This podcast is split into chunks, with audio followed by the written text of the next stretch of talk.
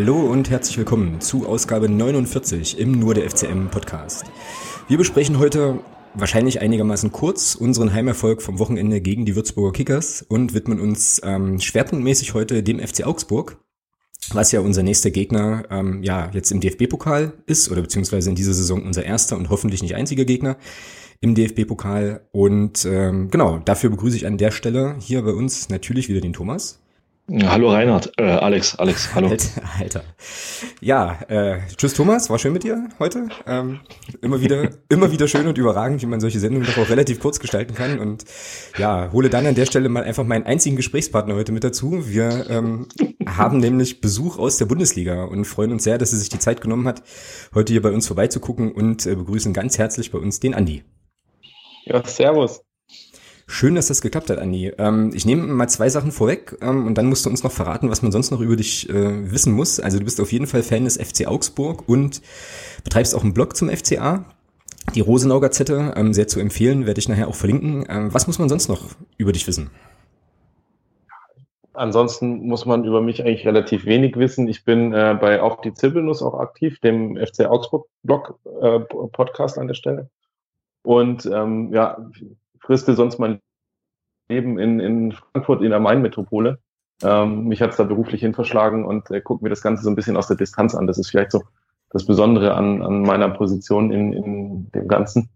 Ähm, ja, dass man, das, dass man manche Dinge aus der Distanz etwas gelassener betrachten kann. Mhm. Ja, das geht mir tatsächlich ähnlich, weil ich ja auch äh, nicht unbedingt in der Nähe von Magdeburg wohne, aber dann trotzdem auch versuche, alle Spiele mitzunehmen. Bist du denn oft im Stadion in Augsburg oder ist das dann durch deinen durch deinen Wohnort auch eher schwierig? Also ich bin mittlerweile relativ selten in Augsburg im Stadion, ähm, was äh, weniger am Wohnort liegt, sondern mehr an meiner familiären Situation. Jetzt äh, eine dreijährige Tochter und ähm, da sind die Wochenenden dann schon äh, quasi fast heilig, will ich sagen. Also ich bin sehr viel oder viel mehr auswärts unterwegs und dann äh, in näherer Fahrweite als in Augsburg. Ah, okay, cool. Ähm, ja, das äh, Kinderthema hat, äh, hatten wir letzte Woche im Podcast. Da hatten wir nämlich auch einen äh, kleinen unerwarteten Gast. Äh, der kam aber aus Thomas Ecke. Mal gucken, ob das heute äh, nochmal noch mal passiert. Weil der nimmt nämlich, äh, also die Hörer wissen das jetzt schon aus der letzten Woche, aber der Thomas nimmt ja immer hier fleißig im Kinderzimmer seiner Tochter auf und äh, genau, hält sie dann davon ab, mit ihren Sachen, mit ihren Sachen zu spielen. Und äh, das muss ich jetzt hier gerade mal leaken an der Stelle. Ähm, genau. Aber ja, Gut, wir haben uns überlegt, dass wir ja vierteilig im Prinzip vorgehen wollen heute und äh, jetzt im ersten Teil einfach mal so ein bisschen ja auf den FC Augsburg schauen quasi und äh, ja uns einfach mal so ein bisschen informieren, weil ich ganz ehrlich sagen muss, dass äh, ich jetzt vom FC Augsburg, auch weil ich die Bundesliga nicht so unheimlich eng verfolge, jetzt nicht so wahnsinnig viel mitkriege. Thomas, wie ist denn bei dir? Was hast denn du so, also was fällt denn dir so als erstes ein, wenn du den FC Augsburg hörst? Ähm, Erstrundensieg und darauf folgender Aufstieg. Ansonsten habe ich mit Augsburg eigentlich nichts äh, irgendwie in Verbindung. Stimmt, also immer wenn wir den FC Augsburg im Pokal geschlagen haben, sind wir dann aufgestiegen. Sind wir aufgestiegen, das genau. Ist, das ist richtig, ähm, genau. Wäre natürlich zu begrüßen, wenn sich das äh, in dieser Saison auch wieder bewahrheiten würde. Ähm, Andi wird das ich glaube auch, dass Augsburg ja auch nicht wirklich äh, schlecht dran war. Ich glaube, in der Saison hat Augsburg ähm, die Europa League erreicht, wenn ich mich da richtig erinnere als sie gegen uns im Pokal rausgeflogen sind damals. 14, 15, oder? 14, 15 war das Pokalspiel. Ja, jetzt überlege ich gerade, 15, 16 haben wir Europa League gespielt, ja. Genau. Ja. Genau, und dann ist nämlich Also wenn wir, wenn wir das, wenn wir das als Ergebnis hätten, dann würde ich, glaube ich, auch wieder verlieren am Sonntag. Ja, super, machen wir so. Können wir uns darauf einigen? Sofort. ja, also der FC Augsburg kommt in die Europa League und wir ähm, steigen auf und gewinnen das Spiel. Das finde ich total cool. Na, und wir kommen auch in die Europa League. Wir gewinnen den DFB-Pokal. Ja. naja, das sind ja, also manche Sachen setzt man einfach auch voraus, so, weißt du? Also Selbstverständlichkeiten müssen nicht angesprochen werden. So. genau. Ja, aber ähm, also bei mir ist es tatsächlich ganz witzig, weil ich ähm, meine meinen einzigen etwas größeren Berührungspunkt mit dem FC Augsburg tatsächlich in Sachen Europa League ähm, habe. Ich habe euch nämlich in Bilbao live gesehen, tatsächlich. Wahnsinn. Ja, zu, zu, ein totaler Zufall. Ähm, wir waren da irgendwie im Urlaub äh, in Frankreich und, und Nordspanien und äh, ja, einfach, keine Ahnung, da waren wir noch in äh, ja, in Frankreich unterwegs und ich gucke halt in unserer Unterkunft abends mal so ins Internet, weil ich so dachte, naja, Europa League, mal gucken, was hier so in der Nähe ist äh, und so. Und irgendwie waren wir eh auf dem Weg nach Bilbao und dann noch ein Stück weiter und dann siehe da, Bilbao, Heimspiel gegen den FC Augsburg halt. Ja, und da gab's dann eben noch Karten. Und da haben wir uns das angeschaut. War eine ganz witzige Geschichte. Ich bin, weiß aber nicht mehr, wie das Spiel ausgegangen ist. Ich meine, es waren unentschieden, bin aber nicht sicher. Das hätte ich natürlich jetzt mal vorbereiten können, ja. Ähm, nee, wir haben verloren in Bilbao. Aber seid in Führung gegangen? 3-1. Altintop hat das erste Europa League-Tor geschossen. Das war unser erstes Europa League-Spiel. Ähm, und wir haben dann, wir haben dann ja in Belgrad haben wir das Wunder geschafft und äh, sind äh, durch die Gruppenphase dort trotzdem noch durchgekommen. Genau, genau. Ja, siehst du mal, was so eine Pokalniederlage gegen den ersten FC Magdeburg alles bewirken kann. Ja, ist schon, äh, ja. schon, eine, schon eine coole Sache. Genau, so die andere Sache äh, zum FC Augsburg, die bei mir zumindest immer mal wieder aufpoppt, ist ähm, das Thema Simon. Das ist ein, ein Augsburg-Fan mit einem relativ harten Schicksalsschlag, der aber, glaube ich, bei euch in der Fanszene äh, noch relativ präsent ist. Kannst du vielleicht einfach mal so zwei, drei, äh, zwei, drei Worte sagen, was da, was da los ist oder war? Ja, Simon ist ein äh, Fan aus, aus der organisierten Szene bei uns, der äh, vorletzte Saison ähm, auf der Rückfahrt ähm, vom Auswärtsspiel in Gladbach. Und dazu muss man sagen, das war eins von diesen unseligen äh, englischen Wochenspielen unter der Woche. Ich glaube, es war ein Mittwoch. Ähm, Abend äh, sind quasi fünf Jungs mit dem Auto wieder zurückgefahren aus Gladbach und äh, hatten einen Verkehrsunfall. Ähm, zwei sind gestorben, Max und Danny. Ähm, Zwei haben das Ganze relativ unbeschadet überstanden. Und äh, Simon ist eben der, der fünfte im Bunde, der ähm, aufgrund des äh, Unfalls jetzt äh, schwerstbehindert äh, quasi ist mittlerweile und ähm, ein relativ aufwendiges Reha-Programm schon hinter sich hat, ähm, also äh, Gehirnverletzungen erlitten hat und äh, entsprechend ja, erhöhte Aufmerksamkeit jetzt im, im, im Leben in der Zukunft braucht und Unterstützung braucht. Der Verein war da bei uns sehr aktiv. Also der FC Augsburg selbst hat ähm, einiges gemacht im Hintergrund. Ähm, und wir haben, äh, die Fanszene an sich ist sehr aktiv, singt immer wieder Lieder und hält Banner nach oben und äh, produziert äh, regelmäßig an Weihnachten ihm ein Video, wo er sich nochmal angucken kann, wie das Kalenderjahr quasi ihn äh, im, im Stadion dann entsprechend mit, wie er da quasi weiter das Gedenken an ihn hochgehalten wird. Ähm, das ist äh, entsprechend äh, passiert, jetzt muss ich mal kurz überlegen, äh, während, äh, während der Europa League-Saison und ähm, Simon war einer der, der sich sehr für die Choreografien eingesetzt hat. Es gab dann an einem Spieltag auch, ich sag mal, eine Trauerchoreografie für die zwei verstorbenen Kollegen. Und ähm, danach hat aber die Fanszene beschlossen, quasi in Erinnerung die Choreografie nochmal hochzufahren in der Saison. Also es, so kam es mir dann äh, zumindest vor, weil äh, wir in der Europa League-Saison unfassbare Choreografien zu Hause hatten. Ähm, und die Stimmung auch äh, also wirklich äh, besonders war. Und äh, ja, äh, Simon wird weiter durch die Szene äh, Erinnerungen gehalten und wir haben, also ich habe von, meinem Blog aus T-Shirts äh, produziert, wo die Erlöse an ihn gespendet wurden oder weiter gespendet werden auch. Also es gibt noch T-Shirts im Shop, wer noch eins will. Ähm, ja, und äh, Simon ist weiter Teil vom FCA, der, der bewusst äh, weiter mit äh, in der Fanszene in Erinnerung gehalten und äh, beteiligt wird.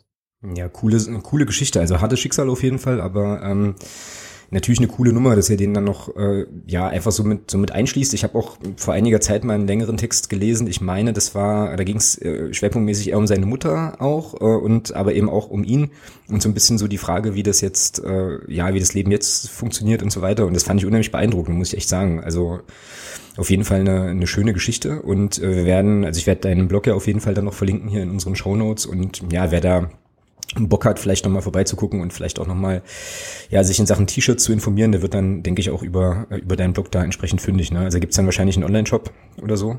Ja, genau. genau. Ja, coole Sache. Genau. So, jetzt haben wir natürlich äh, genau mit dem Thema äh, so ein bisschen die Schwierigkeit, wie kommen wir jetzt von dort zum, zum sportlichen Geschehen. Aber Thomas ist ja der Meister der Brücken, der macht das immer ganz pragmatisch, der macht das jetzt bestimmt auch ganz cool. Aha. Genau. Ja, ja, nee, also diesmal nicht. Also es ist schon ziemlich krass, was da passiert ist. Ja. Okay, dann versuchen wir es über die Europa League. Ähm, äh, und Ja, so das typische Phänomen, glaube ich. Andi, du kannst dann gleich mal sagen, ob das, ob das Quatsch ist, aber äh, Mannschaften, von denen man es nicht so, vielleicht nicht unbedingt so erwartet, ohne da jemandem zu nahe zu treten, die dann aber in der Europa League kommen, haben dann in aller Regel ja auch immer so ein bisschen Probleme in der Liga und so, ne? Und ihr hattet jetzt zumindest in der letzten Saison, das war jetzt eine sehr holprige Überleitung, aber, aber ihr hattet ja zumindest in der letzten Saison auch eine lange Zeit eigentlich so ein bisschen das Problem, dass ihr doch relativ, relativ weit unten drin standet und jetzt wieder Blick von ganz weit weg, ja, ähm, doch einiges für Augsburger Verhältnisse so ein bisschen drunter und drüber ging. Ihr habt mit Dirk Schuster begonnen ähm, und mit Manuel Baum aufgehört. Ähm, wie, also wie ist denn so sportlich gerade so das Wertebefinden beim FCA insgesamt? Es stabilisiert sich Gott sei Dank so langsam wieder. Ähm, wir haben ja, vielleicht wollen wir noch mal ein bisschen kurz vor aus die, die Europa League-Saison und den Einzug der Europa League und äh, die größte Erfolgsphase des FCA haben wir unter Markus Weinz hier gemacht. Stimmt, äh, stimmt. in, Klammern, genau. in Klammern mittlerweile arbeitslos, nachdem er ein Jahr auf Schalke war. ähm, genau. Wer hätte es anders vorhersehen können? es hat eigentlich viel zu lange gedauert. Aber gut. Ähm, und dann mussten wir quasi, oder was heißt mussten, aber äh, Markus hier wollte wechseln und äh, man hat ihm da zwar Steine in den Weg gelegt, aber nicht so große Steine, als dass er sich halten hätte lassen. Es war ein langes Gefeilsche und auch relativ unschön mit Schalke, was, was sich über Wochen gezogen hat.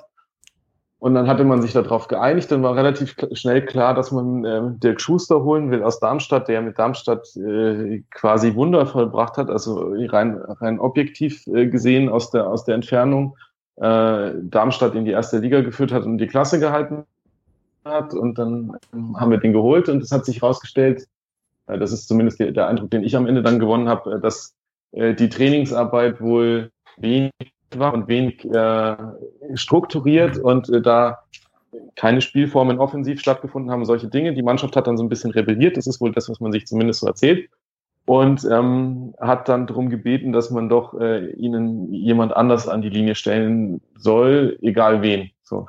Echt krass, okay. Das finde ich aber, also wenn ich da ganz kurz zwischengrätschen darf, das finde ich natürlich schon eine relativ harte Nummer, ja. Also, mh, hm, also das ist ja schon eine relativ hohe Eskalationsstufe, wenn ich sag mal Angestellte eines Vereins dann sagen, mit dem Chef wollen wir nicht mehr arbeiten. So, das ist so krass. Mhm. Aber krass, okay. Ja. Wobei ich es aber schon interessant finde, ähm, jeder weiß ja, wie Dirk Schuster in Darmstadt, also jeder hat ja den Fußball gesehen, den Darmstadt gespielt hat. So, also es war in der zweiten Liga schon, schon eher ein Fußball, der erstmal wirklich auf, auf defensive Stabilität ausgerichtet war und eben vorne dann mit, mit Wucht und also durch Konter, durch Standardsituationen. Also das war jetzt, er hat ja in Darmstadt nie die feine Klinge spielen lassen. Und ähm, da frage ich mich dann aber auch schon, äh, weil Augsburg ja unter, unter Weinziel in der, in der Europa League-Saison und auch davor ja doch auch einen relativ ansehnlichen Fußball hat spielen lassen. Da frage ich mich dann schon ganz ehrlich, was denn der Verein da gescoutet hat. Also wenn ich einen Trainer hole, dann, dann hole ich, mache ich, dann, dann besorge ich, mache ich doch vorher, besorge, mache ich mir doch Erkundigungen über den Trainer und, und frage nach, Mensch, wie ist denn die, ist die Trainingsarbeit? Was, was lässt er für, was lässt er für Fußball spielen? Gut, das sollte man in Augsburg dann schon sehen, glaube ich. Also das ist so das, was, was ich mich gefragt habe, äh, was man denn dann in Augsburg erwartet hat. Dass ein Trainer, der in Darmstadt einen Fußball hat spielen lassen, der eher pragmatisch war, ähm, der kommt dann zu einem Club, der unter Weinziel doch einen relativ ansehnlichen Fußball gespielt hat. Hat man da jetzt gedacht, dass der, dass der das weitermacht? Oder, oder ist doch aber klar, dass er in seiner Vita mit Darmstadt ja doch eher wirklich auch einen anderen Fußball hat spielen lassen. Das ist das, was ich mich so aus der Entfernung frage, warum man sich dann überhaupt einen Trainer holt, der so einen Fußball spielen lässt. Also so völlig konträr ja. zu dem, was man selber gespielt hat. Ich kann jede Frage an der Stelle nachvollziehen. Wir haben das äh, bei uns auch äh, in der letzten Saison, ich will nicht sagen äh, müßig und dauerhaft äh, diskutiert, weil es für alle nicht äh, wirklich nachvollziehbar dann war, ähm, hm. warum man dann nach so kurzer Zeit zu diesem, zu diesem Entschluss kommt und zu dieser komplett anderen Einschätzung als vor der Saison. Äh, also wie schlecht die Information da vor der Saison hat sein müssen, auf der auf Basis derer man eine Entscheidung getroffen hat. Ähm, also ich glaube, das hatte, das, der Gedankenprozess war da relativ schnell und mit relativ wenig Scouting verbunden, leider. Hm. Äh, und der ging so, wir haben in der Vorsaison so ein bisschen die defensive Stabilität verloren. Okay, okay, dann holen wir, dann holen wir uns einen, der bringt uns auf jeden Fall die defensive Stabilität und das Kämpferische zurück. Ähm, und dann hatte der ja, ich sage mal, in Darmstadt begrenzte Mittel, bei uns hat er bessere Mittel, dann wird dann offensiv schon mehr passieren als in den anderen. Also in, ah ja. Äh, und okay. ähm, ich bin ja da auch eher so ein empirisch veranlagter Mensch. Also äh, ich, ich glaube das dann, wenn es passiert. Also es gab keine Anzeichen bei Dirk Schuster, dass der überhaupt jemals irgendwie offensiver hätte spielen wollen. Äh, äh, ich weiß nicht, wo man das hätte reininterpretieren können, aber der muss in den Gesprächen, muss er da vollkommen überzeugend gewesen sein. Ähm, gut, es, man, man kann, glaube ich, festhalten, es ist in den letzten fünf Jahren die größte Fehlentscheidung, wenn nicht sogar länger, die größte Fehlentscheidung, die bei uns im Verein getroffen wurde, Dirk Schuster an der Stelle zu verpflichten. Ähm, ich will nicht sagen, es ist eigentlich relativ gut gelaufen, dass wir das so schnell erkannt haben und dass wir nicht abgestiegen sind. Ähm, aber Manuel Baum hat dann schon quasi vor der Winterpause nochmal in den Spielen gegen Dortmund und Gladbach entsprechend gepunktet, also Gladbach gewonnen, Dortmund unentschieden gespielt, äh, so dass man mit einem positiven Gefühl in die Winterpause gegangen ist. Da gab es dann in, in der Rückrunde auch, äh, ich sag mal, die ein, ein oder andere etwas äh, demoralisierende Phase zwischendurch, aber am Ende hat er das Ruder dann nochmal rumgerissen bekommen. Ähm, und jetzt hoffen wir, oder das ist zumindest so, ich sage mal, die Grundtendenz, dass er jetzt mit einer vollen Vorbereitung im Sommer ähm, als eine Person, die sehr, äh, sehr stark konzeptionell arbeitet und sehr, sich sehr viele Gedanken macht und äh, quasi an der Stelle das genaue Gegenteil von Dirk Schuster ist. Also der hat äh, Spielkonzepte und Trainingskonzepte und Spielformen, äh, die er installieren will. Und man hat es in der Vorbereitung jetzt auch schon gesehen, dass sich da was entwickelt in manchen Richtungen, ähm, dass sich das dann entsprechend äh, jetzt auch mit den Neuzugängen, die wir im Sommer geholt haben, dass das in die richtige Richtung wieder geht und dass da der Weg auf jeden Fall oder der, äh, die Tendenz auf jeden Fall nach oben geht wieder. Hm. Hm. Also ich muss mal kurz noch eine Phrase einwerfen, ähm, damit unser Phrasenschweinchen hier so ein bisschen gefüttert wird. Ich glaube, der Dirk Schuster wollte in Augsburg einfach den nächsten Schritt machen. Ähm, und äh, ja, also äh, ja, das war schon, war schon hier so ein, äh, eine kleine, also eine dickere Phrase an der Stelle. Wir müssen auch ein bisschen was tun für das Schweinchen. Ähm, genau. Und ja, mit Manuel Baum, also du hast jetzt gerade schon gesagt, ähm, sehr, sehr konzeptionell agierender Trainer, der, glaube ich, ähm, hast ja auch schon anklingen lassen, nicht so ganz unumstritten war zeitweise. Ähm, und ich habe zufällig gestern oder vorgestern in, der aktuellen Ausgabe vom Sokrates-Magazin ein Interview oder einen Text über ihn gelesen. Ähm, da kam er, da war der Subtext so ein bisschen so, ich will nicht sagen, dass es schlecht wegkam, aber der Subtext war so ein bisschen so, naja, der ist halt super anspruchsvoll.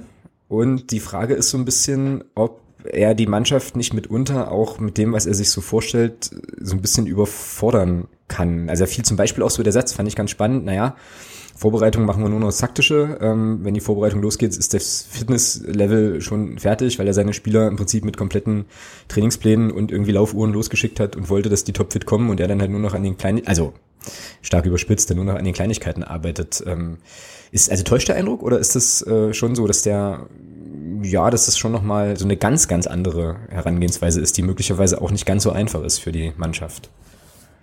Also der hat die Mannschaft definitiv in der letzten Saison äh, teilweise komplett überfordert und man hat das auf dem Platz auch gesehen.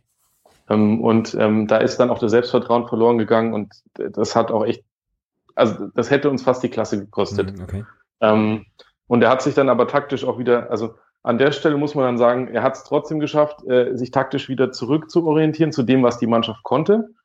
Und ähm, wir haben ja dann am Ende der letzten Saison auch, ich sag mal, unsere entscheidenden Punkte in Hoffenheim gegen Dortmund, äh, also gegen schwere Gegner, bei denen es um was ging, geholt. Ähm, was schon, ich sag mal, eine Nachricht an der Stelle ist, weil äh, die haben noch um die Champions League gespielt und äh, wir haben um die Klasse gekämpft und wir haben trotzdem gepunktet, mhm. jeweils. Mhm. Ähm, von dem her, äh, ich, was ich bei ihm schon sehe, also was ich, was ich glaube ich an der Stelle wichtig finde, ist, äh, dass er selber äh, reflektiert ist, was seine Arbeit angeht. Also er, er erkennt selber, wo er eventuell Fehler gemacht hat und ist auch bereit, die zu, zu korrigieren. Und so, solange das passiert, sind wir, glaube ich, auf einem ganz guten Weg. Mhm. Und er hat sicher das, was er in, seiner, in seinem ersten Dreivierteljahr Bundesliga da gelernt hat, hat er sicher in die Sommerpause mitgenommen. Ähm, und äh, dann, äh, ich sag mal, als, äh, also wenn man das jetzt über ihn weiß und weiß, wie er, wie fordernd er da agiert, äh, dann ist er auch jemand, der sich vor der Presse nicht äh, hinstellt und das irgendwie blumig erklärt oder positiv rüberkommt, wie jetzt so ein Julian Nagelsmann oder so, der da äh, Sonnyboy-mäßig mit äh, Grinselächeln äh, sich vor die Presse setzt, mhm. äh, sondern er wirkt dann schon entsprechend kantig und oberlehrerhaft, mhm. äh, was dann sicher quasi zu dem Urteil führt, was du jetzt auch im Sokrates irgendwie findest. Also es wundert mich an keiner Stelle. Mhm. Mhm. Thomas, weißt du, an was mich das so ein bisschen erinnert? Also so das ganze Thema ähm, akribischer Arbeiter, auch ein bisschen, ja, äh, ja, jetzt nicht so blumig und so weiter. Fällt dir noch ein Trainer ein, der so ähnlich funktioniert? Ja, aber Jens Hertel kommt jetzt nicht oberlehrerhaft, nicht oberlehrerhaft rüber. Ja, das habe ich ja auch also. nicht gesagt, ja, genau. Ach so. Ja, wenn, wenn du das so sagst, die Parallelen zum Jens Hertel sind in der Beziehung sicherlich da. ja, also schon, ja, schon, schon spannend. Also ich, äh, da kommen wir nachher nochmal drauf. Ich bin auch tatsächlich, was das Spiel am Sonntag angeht, halt super gespannt, weil ich ähm, glaube, dass das ein super krasses Trainerduell wird so. Also weil das schon so ein bisschen ähm, ja darauf hinausläuft, dass die, glaube ich, sich einfach super viel einfallen lassen. Und ähm, ja, der Jens Hertel ist ja auch nicht anspruchslos, was quasi das Spiel seiner Mannschaft betrifft und so weiter. Und ähm, es gibt hier und da schon mitunter ja auch den Vorwurf, was heißt Vorwurf, aber so die, so die Bemerkung, naja, ist das nicht vielleicht auch für die Liga, in der wir spielen, mitunter zu, ja, eine spielerische Spielanlage, wenn man das so sagen kann. Ne? Also es gibt so Stimmen, die dann meinen, naja, müsste man dann nicht mehr über Kratzen, Beißen, Treten machen ähm, und lösen wir nicht mitunter einige Sachen zu spielerisch. Also ich gehöre da nicht zu, aber gesagt, das hört man äh, immer mal wieder.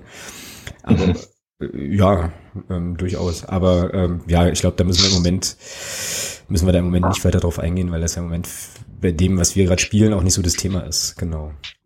Ähm, ja, du hattest gerade schon gesagt, äh, hätte euch fast die Klasse gekostet und so weiter, beziehungsweise ähm, war doch lange unten drin. Wie ist denn das in Augsburg? Also von Freiburg weiß man ja zum Beispiel, die sagen, jo, wir sind, äh, wollen uns in den Top 25 irgendwie etablieren und wenn wir jetzt mal absteigen, ist das nicht so das Ding, dann steigen wir irgendwie wieder auf oder auch nicht.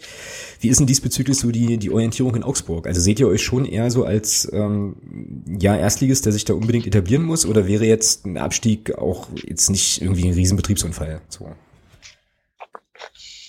Ja, also sicher, sicher zweiteres. Also ein Abstieg wäre jetzt äh, kein Riesenbetriebsunfall. Äh, wenn du dir jetzt anguckst vor der Saison so die Prognosen für die erste Liga, dann wären wir regelmäßig auf 17 oder 18 getippt jetzt. Genau, aber das ist ähm, eigentlich schon immer so gewesen, oder? Also das ist also so gefühlt äh, vor der Nein, Saison. also es gab, es nee, glaube ich auch nicht. Schon, es gab zwischendurch schon mal so eine Phase, äh, die das Jahr vor der Europa League und dann auch die Europa League Saison wo die Leute gedacht haben, oh, der FCA ist jetzt in der Bundesliga angekommen und mhm, okay. wir selber da auch sicher ähm, etwas optimistischer nach vorne geguckt haben. Aber ich bin, ich bin trotzdem verwundert, dass jetzt diese Prognosen so, also dass die so knallhart jetzt wiederkommen, weil im Prinzip äh, spielen wir jetzt unser siebtes Jahr Bundesliga in, in Folge. Mhm. Also wir sind länger in der Bundesliga als die Eintracht zum Beispiel oder äh, als andere Clubs und du wirst trotzdem immer noch unten reingetippt. Also ja, ja. an sich, äh, auch da äh, ja, ich bin mir jetzt nicht sicher, dass, dass zum Beispiel die Aufsteiger Hannover und Stuttgart sofort, nur weil es in der zweiten Liga so gut gelaufen ist, in der ersten Liga wieder voll durchstarten. Also klar kann da einer irgendwie eine Überraschung landen, aber beide. Hm. Hm. Ja. Ne, das glaube ich auch nicht, aber ich denke schon, dass die Bundesliga in dieser Saison ähm, oben jetzt nicht, aber was jetzt das Thema Abstiegskampf angeht, in meinen Augen schon ausgeglichener ist. Also man hat ja letztes Jahr mit Darmstadt schon einen Verein, wo, glaube ich, 98 Prozent der interessierten Fußballfans gesagt haben, die steigen ab. Und das hat es ja dann auch bestätigt. Und Ingolstadt betraf das ja auch. Also so wie Ingolstadt in die Saison reingekommen ist, auch wenn sie gut gespielt haben, aber die Ergebnisse haben halt einfach nicht gestimmt.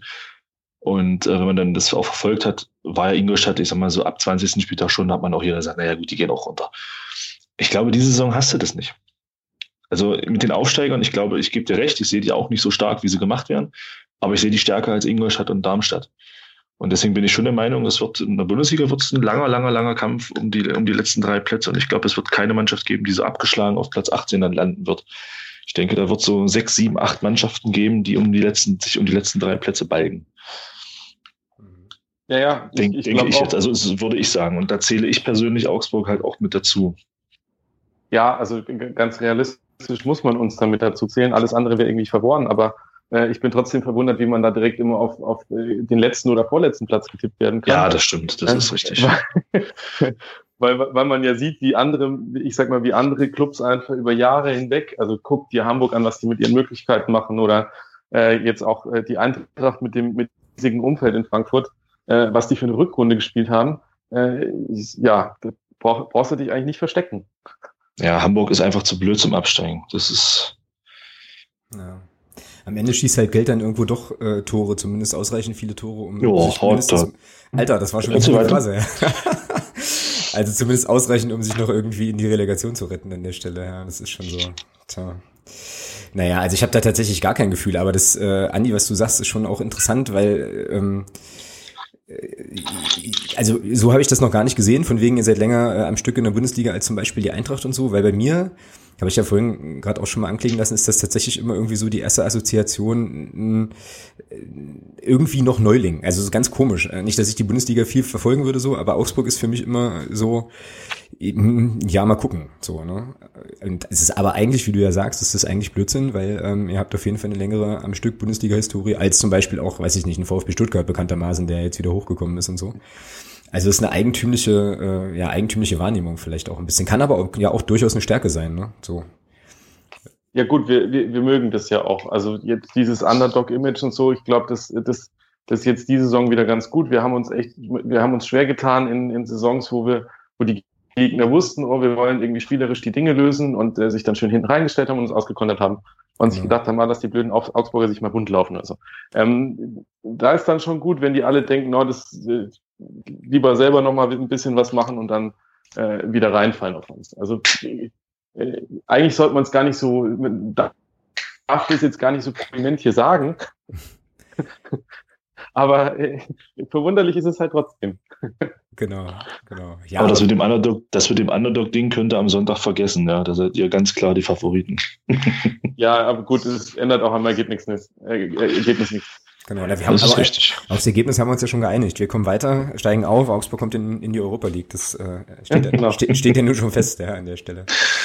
Genau. Ähm, ja, Stichwort, Stichwort Eindrücke und ähm, ja, so ein bisschen, so ein bisschen Ferndiagnose. Da wäre noch mal ein Blick auf eure Fanszene so ein bisschen spannend, würde ich sagen. Also du hast ja vorhin im Zusammenhang mit, äh, mit der Geschichte über Simon oder um Simon äh, ja schon so ein paar Sachen anklingen lassen und ähm, ich habe immer so ein bisschen den Eindruck, weiß nicht, wie Thomas das sieht, aber der FC Augsburg hat bei mir immer so ein Image, was die Fanszene angeht, so von engagiert, total engagiert, total cool, aber irgendwie auch ähm, ja, lieb und reibungsfrei, was ich überhaupt nicht böse meine, sondern ähm, jetzt nicht so auf Krawall gebürstet. Äh, also Augsburg bringe ich jetzt nicht in Verbindung mit irgendwie den Mega-Ausschreitungen oder so, sondern halt eigentlich eher so, ja, einer, einer, einer guten, bunten Truppe, wo halt, wo es halt relativ selten mal, mal richtig knallt. Ist der Eindruck, ist das richtig oder äh, wie ist das bei euch? Ja.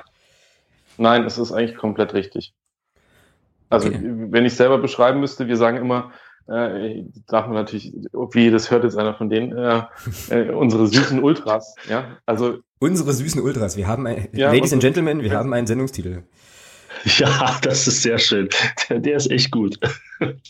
Oh, war ja, das kann man nicht ja, machen. weil, weil, das, weil, der, weil der Punkt halt eben ist, also, ich, ich meine, klar, die, die nehmen das alles ernst und äh, Fan sein ist ja auch eine ernste Geschichte, wo man mitleidet und Emotionen durchlebt, aber trotzdem ist es halt genau das. Also es stoppt immer oder es stoppt zumeist an einer an der an der entscheidenden Grenze.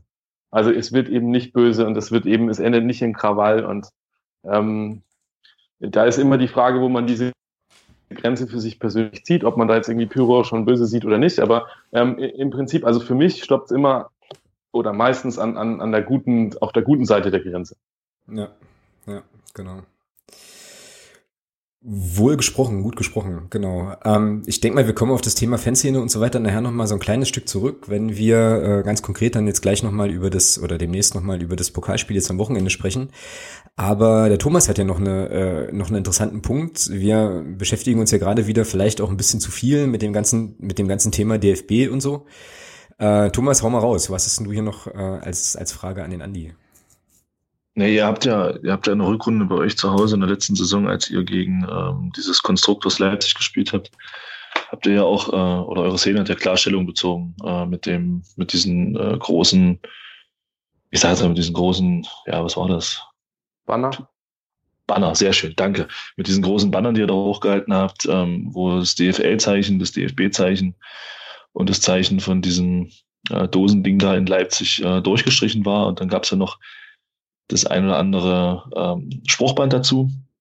Da würde mich einfach mal interessieren, weil es ja jetzt auch wieder aktuell ist, äh, gerade DFB zur Zeit, und es ist ja alles nicht so schön zurzeit. Und äh, mich würde mal interessieren, wie ist denn da bei euch im Umfeld in Augsburg generell so die Stimmung, wenn man jetzt, wenn jetzt so die aktive Szene da solche Dinge macht? Wird das eher kritisch gesehen? Begleitet man das eher positiv? Ist das den Leuten egal? Also wie sieht man das dann bei euch in Augsburg? Also an sich, ich glaube schon, dass, dass, der, dass der Bereich, der, der diese Kritik an, am DFB, DFB da entsprechend mit begleitet und auch positiv findet, dass der in Augsburg schon einen, rele einen relevanten Anteil hat. Also es ist jetzt nicht so, dass, dass sich der komplette Rest des Stadions denkt, äh, was für Idioten, jetzt schon wieder dieses Thema, ähm, jetzt können sie auch langsam mal Ruhe geben, so nach dem Motto. Ähm, weil äh, die, die aktive Szene das bei uns schon äh, dauerhaft begleitet und auch entsprechend äh, wie, wie viele andere Szenen in, in der Republik entsprechend äh, das, das Konstrukt genau als das halt auch einordnen, was es ist, also als, als ein Konstrukt. Und ähm, gut, dann gibt's natürlich die Leute, die, die das nicht nachvollziehen können, die, die, denen das äh, relativ äh, egal ist und denen das auch an der ähm, ja, denen das quasi einfach am Arsch vorbeigeht. Aber im Prinzip ist es, äh, ist es wenig äh, Ablehnung. Ähm, auch da wieder, bis man eben eine feine Grenze überschreitet, also ins Geschmacklose irgendwo verfällt oder mhm. ähm, ich will nicht sagen Opfer verharmlost. Und äh, wenn du jetzt auf dieses Spiel zu sprechen kommst, da gab es ja eben dieses eine Spruchband. Ich weiß nicht, hast du den Text noch irgendwo? Ähm, hm, Warte, äh, ganz kurz habe ich noch, ja. Ah, es ist wieder hier. Wenn sie soll, funktioniert sie nicht. Technik ist eine schöne Sache. Ähm, das ist hier, Moment. Ja, hier Red Bull hat mehr tote Sportler auf dem Gewissen, als die Dortmunder Steine schmissen. Ja, und das ist halt, ich sag mal, wenn man, wenn man dann persönliche Schicksale von Extremsportlern entsprechend äh, verharmlost, indem man sie mit, mit Steinewürfen äh, vergleicht oder gleichsetzt, da, da ich so, dass ich sage, okay, äh, es ist, es ist einfach, es ist, äh, es ist zu böse. Also es, dann, mhm. dann kann man, also die, die man kann, man kann beide Einzeldinge kritisieren oder auch nicht, also kann man kritisieren, aber den Vergleich dazu ziehen, das ist einfach geschmacklos. Also da braucht man gar nicht mhm. drüber reden. Und ähm, ja, das ist, also ich will nicht sagen, da tut sich die Szene dann keinen Gefallen, wenn, wenn sie diese, wenn sie über diese Grenze dann geht, weil dann nimmt sie sich selber, selber so ein bisschen die, die Legitimität an der Stelle. Ähm, weil äh, ja, das, das alles so ein bisschen, also dann redet jeder nur noch über dieses eine Spruchband und nicht mehr über die Kritik an sich. Hm. Ja, ist was dran, ja, stimmt schon. Das ist ja das Problem, was Dortmund hatte, ja. Hm. Ja, naja. Gut. Ähm, gibt es eigentlich äh, Fanszenen, die ihr so gar nicht leiden könnt? Ach, wir haben ja unsere, äh, unsere jahrelang andauernde Privatrede mit den Mainzern.